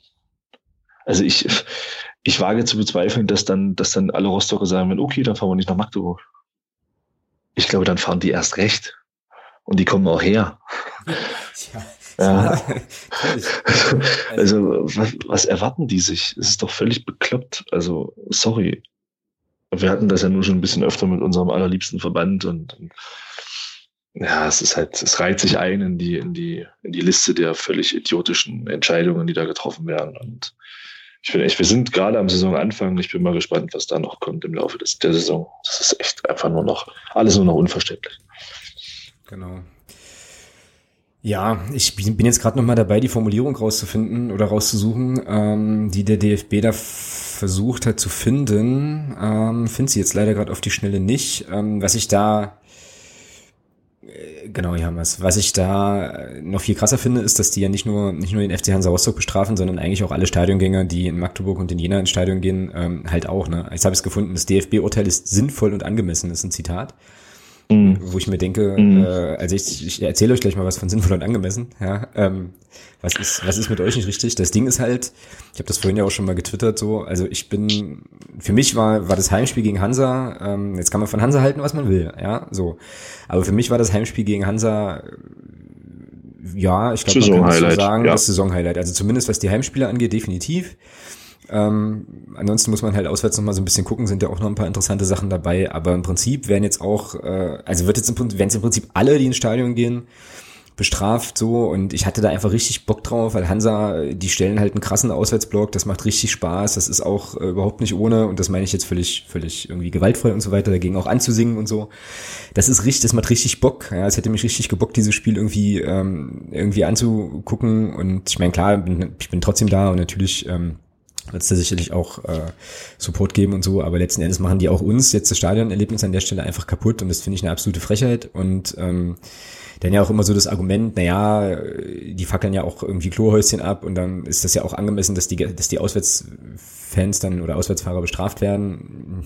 Ja, so die Grund, so die, den Grundgedanken der Argumentation kann ich irgendwo zumindest noch begreifen, wie man darauf kommen kann, aber was ich nicht verstehe ist, ähm, da fackeln 100 Leute ein Klohäuschen an und 1900 andere dürfen nicht fahren. Was soll das, ja? Also, Katastrophe, Frechheit aus meiner Sicht. Ähm, ja, um das jetzt an der Stelle mal, mal abzuschließen, weil das ist ja tatsächlich dann, ähm, hast du es ja angedeutet, schon immer das Gleiche, aber ähm, Kacke. Und ich frage mich halt auch, ja, was, was der DFB erwartet. Also natürlich wird Hansa sicherlich irgendwie was machen. Ich bin ganz gespannt, was unsere Fanszene macht. Also da kommen ja dann schon auch relativ schnell mal solche Solidarisierungseffekte auf, die dann eigentlich auch immer noch mal ganz interessant sind. Und ähm, also ich denke, dass, dass unsere Jungs und Mädels da das Ganze sicherlich auch nicht unkommentiert lassen werden. Und bin da mal sehr gespannt. Aber ähm, ja, also ich frage mich halt, worauf das dann hinausläuft. Also, nächst, also in der Rückrunde sind wir dann dran irgendwo, dass wir dann halt irgendwo nicht mehr auswärts fahren dürfen und so. Und äh, wenn das die wenn, wenn das die Zukunft ist, ja, dann gute Nacht. Also darauf habe ich einfach keinen Bock. Ganz einfach. Ja, ja definitiv. Aber gut. Ja, aber das kann man ja relativ, das kann man doch, das, ich meine, jetzt aus der Entfernung, ohne dass ich mit Hansa da irgendwas zu tun hätte, aber das kann man ja relativ schnell zusammenfassen. Also Kollektivstrafen, es trifft einerseits viel zu viele Unschuldige genau. und, äh, und, und, und andererseits hast du diesen Solidarisierungseffekt in, in, der, in der Szene, den du nicht haben willst. Also Quatsch, ne? totaler Quatsch. Genau. Und wer das nicht versteht, der hat sich nicht angeguckt. Also fertig aus. Genau. Ja, und ja, genau. Und die Frage, die dann immer so ein bisschen im Raum schwebt, dahinter schwebt, ist, was ist sozusagen das größere Ziel hinter so einer Aktion? Weil ähm, es kann doch niemand, der von zwölf bis Mittag oder weiterdenken kann als von zwölf bis Mittag auf die Idee kommen, dass dann irgendjemand sagt, oh, äh, okay, wir machen jetzt, hm, also alles, alles gut, wir lassen, wir geben jetzt unsere Daten ab und wir fahren da immer artig hin, am besten noch mit vom DFB gecharterten Bussen und äh, Fingerabdrücke am Eingang und so weiter. Also es ist ja völliger, völliger Humbug, aber ich glaube, da sind größere Mächte am Werk, ohne da jetzt verschwörungstheoretisch werden zu wollen. Es ist jedenfalls super ätzend. Ja, so. Wir werden das weiter beobachten und genau widmen uns jetzt den letzten beiden Punkten und dann müssen wir, um äh, hier nicht unsere Zeitvorgabe gänzlich zu reißen, ähm, tatsächlich auch noch zum Hörer der Woche kommen. Nochmal schnell zwei, zwei kleinen anderen Sachen. Thomas hat einen neuen Begriff gefunden für die englische Woche, glaube ich, wenn ich das hier richtig verstehe. Janne, das hat ja jetzt schon was mit dem zu tun, was du jetzt noch sagen wolltest. Also ich würde das dem dann anschließen. Ach so, okay. Na dann ähm, geht jetzt hier an der Stelle mal ein Gruß raus an den Stefan. Der Stefan hat uns nämlich oder mir eine Mail geschrieben, und hat äh, mit Kumpels zusammen, wenn ich das, genau, Freundes- und Fankreis, äh, mal diskutiert und so eine Statistik aufgestellt, an welchen Tagen der Woche der FCM denn so am erfolgreichsten war äh, und hat das ein bisschen unter den, den Titel gestellt, unser Club ist unbesiegbar. Das trifft auf bestimmte Wochentage zu, auf andere nicht. Also äh, Fazit 1 schreibt er uns, unser Club ist unter der Woche unbesiegbar. Ähm, Hashtag sehr geil, statistische Fangesänge, großartig weil wir tatsächlich bisher an einem Montag, Dienstag, Mittwoch oder Donnerstag noch kein Spiel verloren haben, laut dieser Statistik. Aber zum Fazit 2, wir haben ein Freitagsproblem. Da können wir ja froh sein, dass das DFB-Pokalspiel nicht an einem Freitag stattfindet. Genau. Ähm, ja, die Statistik ist natürlich so ein kleines bisschen verzerrt, weil natürlich ein großer Teil der Spiele eben Samstag, ähm, Samstag hier stattfindet und unsere makellose Montagsbilanz einfach daher rührt, dass wir bisher nur ein Spiel montags hatten. Zumindest ist das hier in die äh, Bilanz eingeflossen. Ich denke, das war auch das gegen Erfurt seinerzeit. Aber eine, äh, eine schöne Aufschlüsselung auf jeden Fall. Daraus geht hervor, dass wir sonntags ähm, 1,5 Punkte im Schnitt holen und an Samstagen 1,55 im Schnitt haben. Ähm, fand ich eine coole, eine coole Geschichte. Und ähm, ja, Stefan, vielen Dank dafür, für diesen Input. Coole Sache. So, und jetzt du, Thomas. Ja, also wenn ich so die letzten englischen Wochen betrachte, die wir in dieser Liga hatten, wäre ich dafür, dass wir die englische Woche in Magdeburger Woche umbenennen. Also ich weiß nicht, ich glaube, wir haben auch letzte Saison in der englischen Woche, glaube ich, nicht verloren. Äh, ja, es liegt uns einfach. Und deswegen ist das für mich jetzt in Zukunft Magdeburger Woche. Ja, gehe ich mit. Sehr cool. Haben wir ja dann wahrscheinlich demnächst noch häufiger, weil ich glaube, die nächsten DFB-Pokalrunden spielen ja dann auch unter der Woche. Ne? So. ähm, genau. Gut, äh, ja, Road to Berlin, ja, es ist ein weiter Weg, aber willst, willst, willst du machen? Muss ja eh jeden schlagen, halt. Oh shit. Oh fuck. Das war wieder Nummer 8, danke. Katsching, genau, hervorragend. Gut, damit haben wir äh, unsere sonstige Rubrik auch rund gemacht und kommen zum Hörer der Woche und da kann es heute tatsächlich nur ähm, nur eine Nominierung geben, ähm, definitiv. Äh, und zwar der gute Ed Tombola Musikant, der Ralle ist ein Wahnsinniger, ist wirklich so. Und ähm, also ich finde da wirklich ja keine größeren Worte der Huldigung. Ich weiß auch gar nicht, äh, ja, wie man das eigentlich überhaupt adäquat in Worte fassen kann. Folgendes ist passiert: Der ähm, der Ralle hat uns nämlich unsere verlorene Podcast-Folge aus Ton in Text übertragen, hat das ganze Ding tatsächlich abgetippt hat 23 Seiten Text produziert, 12.200 Worte ähm, aus dem Interview mit, mit dem Nils Butzen. Ralle, du bist irre, wirklich. Und das ist ja völlig krank. Vielen, Geiles Ding. Vielen, vielen, vielen Dank. Ähm, ich werde versuchen, das äh, so schnell wie möglich auch online zu stellen, ähm, so dass ihr dann die Folge, die ihr, die Podcast-Folge, die ihr nicht hören konntet, wenigstens vielleicht lesen könnt, ähm, weil es, glaube ich, wirklich lohnt. Ähm, so. Ja, also danke, danke dafür. Und äh, ich Ja, werde, ich werde, geil. ja, ich werde mir eine Bezahlkarte organisieren und äh, Kaltgetränke deiner Wahl im Stadion dir zukommen lassen. Und äh, vielleicht schließt der Thomas sich an, könnte dann für Ja, dich, für dich demnächst, könnten dann für dich demnächst eher anstrengende Spieltage werden, aber äh, ja, mei. Wahnsinn. Ja, Hörer der Woche, definitiv. Also im Prinzip ist, ist, ist, ist dieser Preis jetzt auch over, ja. Also ähm, Schreiber der Woche. Schrei ja, hör hörender Schreiber, schreibender Hörer der Woche. Es ist Wahnsinn. Großartiges Ding. Wie gesagt, kommt, äh, kommt demnächst. Ich äh, werde es aufbereiten und dann online stellen irgendwie. Gut, und damit sind wir durch, zumindest mit den, äh, mit den großen Programmpunkten für heute.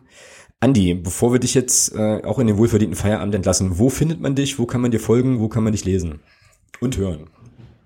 Tja, man kann mich, man kann mich lesen auf Twitter, at Riedel oder halt unter ähm, www.rosenorgaz.de.